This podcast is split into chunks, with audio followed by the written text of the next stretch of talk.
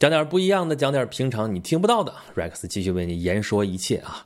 咱们演讲录有好久没更新了啊！今天我们准备说啥呢？就说咱们刚刚过去这个奥运会啊。二零二零东京奥运会在二零二一年召开，这是一个常识啊。我们刚刚结束的奥运会上，中国代表团是豪取三十八枚金牌啊，这个是在本土之外参加奥运会取得的最好的成绩啊。那么我这儿也不是运动专家啊，咱也没必要班门弄斧啊。这关于运动项目、关于运动这些表现什么这东西，咱作为普通观众，也就是看一看，赏心悦目啊。还竞争激烈，我们为他们加油，为他们鼓劲儿，也就是这样。那么。咱们节目里边说点啥？我想给大家开个脑洞啊，就是你看咱们这个奥运代表团啊，都是全国范围之内选拔出来的啊，这个千里挑一，万里挑一，然后经过科学系统的培训，训练的也非常非常的苦，然后才能站在这个奥运的赛场上，进而站在奥运的领奖台上。那么，如果在中国古代要组那么一支奥运代表团的话，应该找什么样的人？啊，这个事儿其实蛮有意思的啊，就是你看咱们历史记载那么多奇人异事啊，找几个运动员应该不难吧？当然这个范围有点太大了啊，就是历朝历代那么多人太杂了啊，所以咱们看看是不是能够集中一下，就是有没有那么一批人，那么一群人，就正好正好，咱就挑现成的，就拉那么一个代表团，就能参加奥运会呢？哎，你别说，我还真想到一群人啊，这些人呢。真不见得存在，但是呢，在中国又家喻户晓。你别看是虚构人物啊，但是个顶个的都是英雄好汉。如果把他们凑一块拉一起去参加奥运会的话，应该能取得好成绩哈。什么人呢？就水浒一百单八将啊，水浒一百单八将个个都有绝活，没绝活没法上山当头领啊，对不对？而且这些绝活呀，也不都是打打杀杀，虽然有些是军事技能，但是有一些其实不见得啊，而且。其实你说奥林匹克那些竞技的那些项目，一开始不都是军事技能吗？你射箭、射击不用说了，对不对？那标枪、铁饼、铅球干嘛的啊？尤其是咱说那个标枪，扔出去真能扎死人的，那就是投毛兵或者说治毛兵的武器啊，对吧？所以你说这水浒一百单八将，咱们看一看啊，是不是靠谱啊？其实啊。别的咱先不说，他这个建制至少是完整的啊。首先连这个领队都是现成的，对吧？那宋江是大头领，那就是领队啊，对吧？卢俊义是二头领，这就是副领队，都没得说啊。他们武功高强，他们上不上场都无所谓。然后呢，这队里得有一些后勤保障人员吧，比如说得有队医吧，哎，现成的呀，神医安道全啊，啊，不光医人。这后边我们还得说，有参加马术比赛的，这个马也得有人看啊，也得有兽医啊，这也是现成的。这个子然伯、黄甫端，这就是好兽医啊。这个你要是对他没什么印象的话，也不奇怪啊，因为《水浒一百单八将》里边他是最后一个出场的。就他出场之后，这梁山泊就排定座次了啊，一百单八将，他排还挺靠前，因为马匹啊，在梁山泊，你说重要不重要吧？在古代打仗，这就是战略资源，对不对？那这个代表团还得有人负责后勤啊？谁负责后勤比较合适呢？比方说柴大官人啊，柴进这个人缘好啊，对不对？然后扑天雕李应这搞后勤，这是一把好手。还有操刀鬼曹正，这本来是一个屠户啊，那他负责这个后勤伙食啊，这个采买啊，什么这东西应该没什么问题啊。或者要不然把那个十字坡开酒店的这个呃菜园的张青，还有这个母夜叉孙二娘也算上。这有点恐怖啊！卖的人肉包子，这咱这参加奥运会不干这事儿啊？行吧，反正这些都是后勤保障团队的啊，整个这个团队建制咱们是有了。但是咱这是去比赛的啊，还得说这个运动项目到底谁能参加什么？这里边啊，可能首当其冲的啊，就是射击、射箭这些，尤其是射箭啊，对吧？古代冷兵器时代，这远程攻击的武器主要就是射箭，那。梁山好汉里边有百发百中的好几位这个头领啊，头一个就是小李广花荣。那你看他这个绰号啊，小李广啊，李广这是著名的飞将军哈。他一个主要的技能就是射箭，哈哈。那射箭不光是百发百中，而且劲儿特别大。那不是有那个故事吗？晚上射到石头里边去了，他以为那是老虎嘛，对吧？射进去之后拔都拔不出来。好吧，小李广花荣这个射箭的技艺那是百发百中，而且指哪打哪。啊，书里边怎么写的？就他还是清风寨、副之寨的时候啊，就显示武艺啊，就说，你看他射箭之前一定要喊啊，我要射什么什么地方啊？你们看着吧，我说我要射那个门神，左边门神手里边那个咕嘟头，就手里边抱这个武器啊，那叫咕嘟，咕嘟那个头啊，说射哪儿就射哪儿。然后第二箭呢，射右边那个门神头盔上面那个朱缨，就射那个头盔的盔缨啊，一箭不偏不斜。然后第三箭说我要射你那个队里边穿白的那个教头的心窝，完了赶紧跑吧，赶紧跑吧，都吓跑了。所以这真的是神射手。那上梁山的时候也是啊，在梁山他要怎么站住脚的呀？啊，也是要给朝天王、给底下这些头领都要看一看这个射箭到底有多厉害啊！弯弓搭箭也是，天上一行大雁飞过去，他说我要射中这个雁行里边第三只雁的头上。那果然一箭射过去，第三只雁就掉下来了，赶紧让这个军士取过来看，那只箭正穿在雁头上。哎呀！这都不是小李广的问题了，养由基不及也。养由基是春秋时候著名的神射手啊，关于他的段子那就不提了啊，那神乎其神。那这不是小李广的问题，这是神臂将军啊。所以从此在梁山，他还有一个绰号叫神臂将军，这就是最典型的能射箭的。你说派他去参加射箭比赛？啊，熟悉熟悉现代弓，是不是拿块金牌回来啊？拿金牌的小意思，对吧？那还有没有其他射箭厉害的呢？就没有花荣那么出名啊，但是也有那么几个啊。其中有一个啊，这个是我最喜欢的人，就是浪子燕青啊。他有好多好多的技能，这是其中一条，就是射箭。你说他是射箭也好，你说他是射击也好，因为他用的不是弓箭，他用的是一把小弩。弩这个东西，你说算是射箭吗？也可以算啊，那些射出去的是箭杆嘛，但他那个激发的动作，他不是靠的臂力拉起来，然后瞄准，然后射出去，他有点像射击，就是打枪的那种方式，对吧？他是直接拉到这个弩机上面一扣扳机，然后射出去。所以你说他是射箭也好，说他是射击也好，哈，反正是这也是箭无虚发。这个书里边燕青这把小弩也是立了大功劳的。那还有几个人物啊，就不是那么出名，就。不是说人物不出名，而是他射箭那个技能并不是很出名。比方说青面兽杨志，咱们都知道杨志卖刀，对不对？但是骑士书里边描写啊，他刀能安宇宙，弓可定尘寰，就是他射箭也是很厉害的。在大名府的时候，梁中书要看他武功如何，安排他和一个叫周瑾的人比弓箭。周瑾射了三箭啊。被杨志轻轻松松就给躲开了。那杨志要射周瑾的时候，他还在想说：“我要是射中他后心窝啊，必致伤了他性命。我和他又没冤仇，洒家只射他不致命处便了。”也就是说，他手下留情了。然后这一箭正中周瑾左肩，周瑾翻身落马。也就是说，他留了手了。他不留手呢，那周瑾这命就交代了哈。所以这个射箭也是很厉害的。再有一个啊，咱还有好多，咱随便举个例子吧。比如说有个丑骏马宣赞啊，他在王府做骏马，实在是太丑了，人称丑骏马。他这个丑啊，把他老婆都给丑死了，对吧？郡主嫌其丑陋，怀恨而亡。但是他毕竟是骏马呀，那是骏马怎么得的呢？就他曾对连珠箭。斗赢了番将，被王爷招做女婿，这也不是骗来的，对吧？也是凭本事得来的。但是实在是因为太丑了，所以就显不出来他这个功夫。那好吧，咱不说别的，奥运会里边这个射箭比的是团体，对吧？三个人一小组，从这这个花荣啊、这燕青啊、杨志、宣赞这里边凑一个队，应该不成问题吧？去拿个金牌应该也很 easy 吧？还有啊，比较明显的。举重啊，那头一个就是倒拔垂杨柳啊，对吧？谁？花和尚鲁智深啊，对吧？这个太有名了吧？啊，他把那个垂杨柳连根拔起啊，周围一众泼皮见了之后，一齐拜倒在地，说：“师傅非是凡人啊，正是真罗汉，身体无千万斤气力，如何拔得起啊？”然后这个鲁智深在这儿云淡风轻，这大甚鸟紧，哈，明天看洒家演武器械，哈哈，这都不叫事儿，那。他进了梁山之后啊，有一个搭档。你说他有啥搭档？哎，他是和尚啊，跟他搭档的就是个头陀，谁啊？行者武松啊。那我们山东好汉行者武松，武松也是力气大的很。书里边有描写啊，他在被发配到孟州城安平寨的时候啊，这不是碰到了小管营这个金撵彪施恩吗？施恩啊，其实想利用武松帮他夺回快活林，这不得试试他嘛，对吧？弄了块石头有三五百斤沉啊，就看看武松能不能拿得起来。武松说：“这小意思啊。”这个施恩还说呢：“三五百斤石头如何轻视到他？”武松笑道：“小管营也信真个拿不起吗？啊，躲开，躲开！”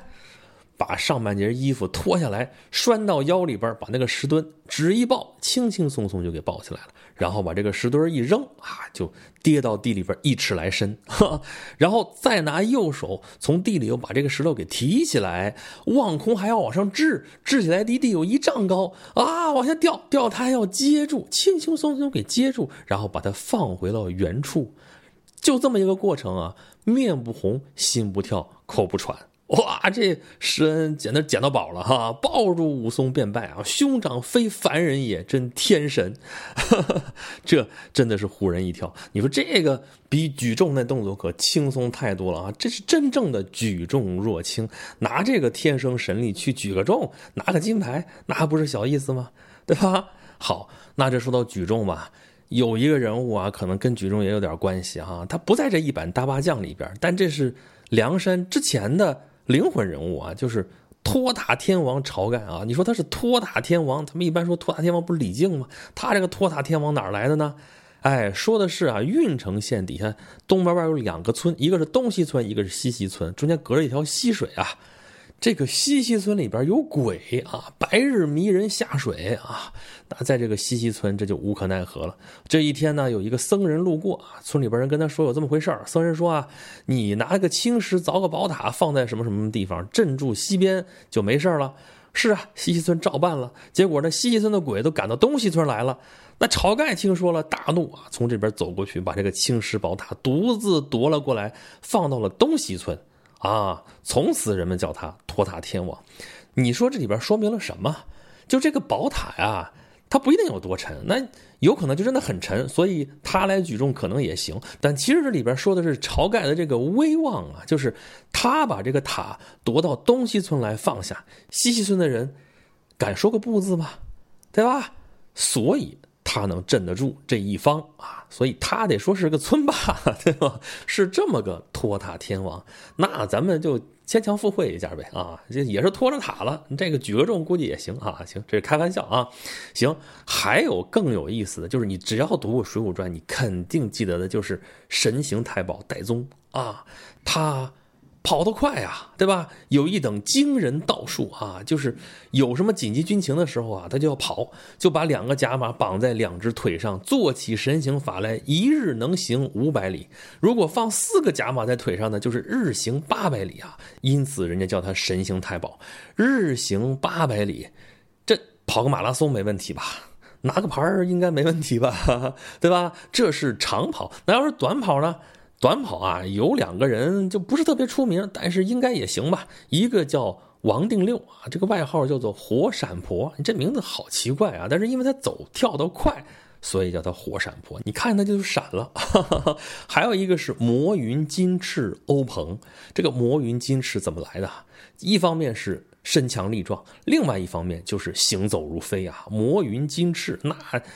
肯定跑得也快啊，姑且就算他是短跑的一号人物吧。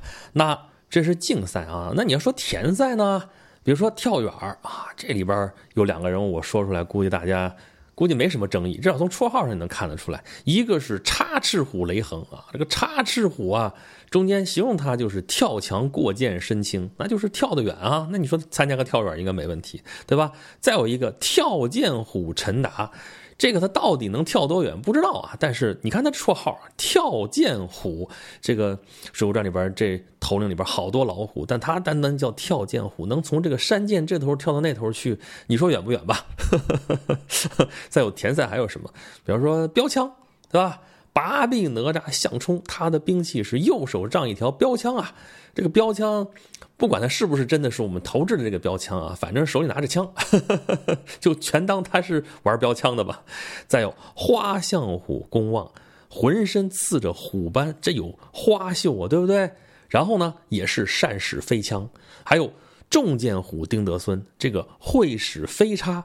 你说他带个飞字啊，标枪、飞枪、飞叉。这中间估计有那么一招能够投出去，这个肯定距离也近不了。让他们参加个标枪比赛，这个金牌不一定拿得着，但是这个成绩应该不会太差吧？啊，行吧，这是田赛。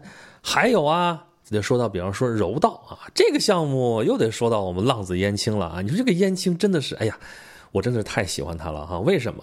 又帅，小伙要他要不帅的话，李诗诗能看上他吗？那一身的花绣，对吧？李诗诗都看了爱不释手。然后刚才说了，拿一把小弩到处射射射，哎呀，百发百中，对吧？参加个射击比赛没问题。那还有他有一个绝招，就是相扑啊。燕青小厮相扑天下第一啊！这个这身相扑，按他自己的话来说，江湖上不曾逢着对手。你说这个黑旋风李逵啊啊，这个他是宋江的铁杆支持者，对不对？这天不怕地不怕啊，所有的人谁都管不了他。然后宋江可能能说他两句，但是宋江不能老在他身边啊。那还有谁能管得了他呢？就这个浪子燕青，为什么呀？很简单，这黑旋风李逵啊，谁都不吝，就是怕燕青，因为他打不过他。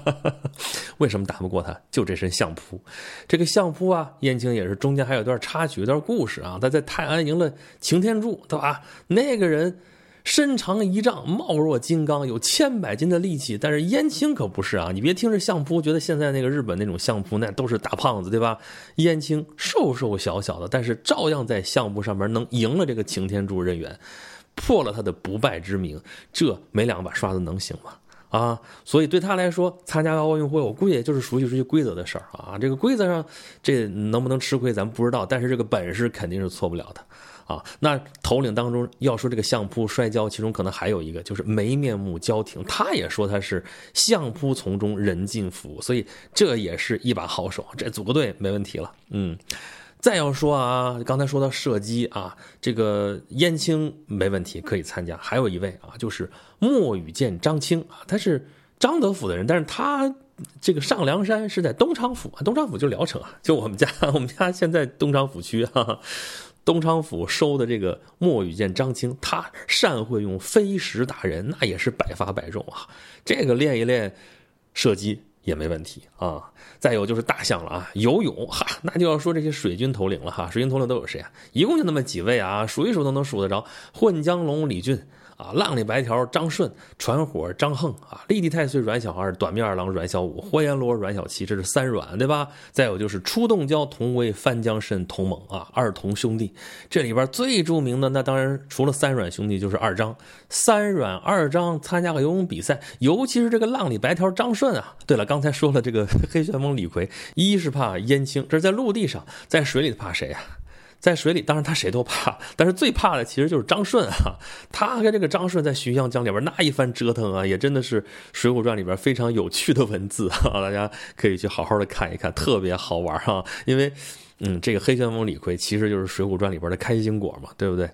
那还有就是这个梁山坡好汉里边一大类就是马军头领哈，让他们参加个马术比赛，你说行不行吧？啊，但是现在比赛规则跟那个可能不太一样，但是这个马他们熟啊，对不对？那这里边最有代表性的是谁？五虎八票骑，对不对？咱们稍微列一列啊，五虎将：大刀关胜、豹头林冲、双鞭呼延灼、霹雳火秦明、双枪将董平。八票骑呢，就咱们前面说的小李广花荣、金枪手徐宁、青面兽杨志、急先锋索超、墨羽见张青、美髯公朱仝、九纹龙史进，加上梅遮拦穆弘，对吧？这五虎八票计让他们去参加马术比赛，实在是大材小用了啊！但是也没有他们别的用武之地啊，对吧？这奥运会毕竟这项目还是太少了，挺多的了，但是他们这些本事用不上啊，对不对？那你再比如说这个。啊，一百单八将里边，天罡星最后两位谢珍、谢宝兄弟啊，这是一对猎户啊。你说他们能干啥？本来是攀山越岭的功夫最强，那他们其实可以参加个什么攀岩比赛啥的。可是攀岩比赛这也不在奥运会项目里边啊，那这本事你说也没啥地方用了。倒是你别说啊，这个古上早时迁，他这个骨软身轻的啊，这个四肢灵活，这个轻功了得，行走如飞的。他去参加个体操，是不是去拿个全能冠军啥的还是可以的？这就纯粹是开脑洞啊！但是你看，咱们前面说了这么多项目啊，就没说三大球。哎呀，球这个事儿吧，确实不是很好搞啊。但是啊，《水浒传》里边确实还是有人搞得定这个事儿的啊。但是也不在一百单八将里边，而且是这一百单八将的对头啊，谁呀？要说玩球这玩意儿玩的好的，那不就是高俅嘛，对吧？高俅怎么起的家？不就是踢足球踢得好吗？对吧？踢到端王府里边啊，端王看中他了，然后平步青云，最后都当了太尉了，了得吗？了得吗？不过你看啊，高俅那会儿踢的那个球啊，叫蹴鞠，对吧？得说是花式足球哈。如果按照现代足球的这个方式，有两个问题，一个是他能适应这个规则吗？再有就是。哪儿去凑这十一个人啊？这这这这对吧？他高俅只是一个人才啊，要凑凑一队呢，这个事儿确实也是挺麻烦的。所以你看啊，一百单八将个个都有绝活，但是真搁上这种团队协作的事儿。这事儿还得好好的商量商量，看怎么办哈。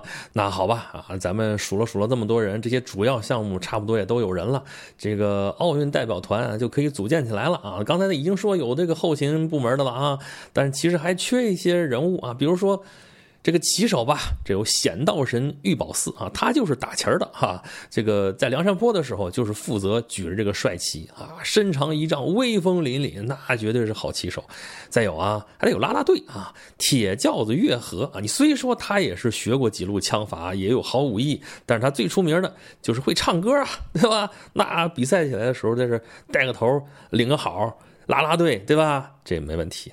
还有啊，咱们出去得有统一的队服啊。得有统一的领奖服啊，对吧？你找个品牌赞助一下吧。那谁来干这事儿呢？哎，通臂猿侯健，他就是专门建造衣炮、铠甲、旌旗、战袄，就是负责缝缝补补，就干这事儿的。所以这也是专门人才啊。那行了吧，这么一个水浒奥运代表团，这就算是组建完成了啊，拉出来溜溜吧。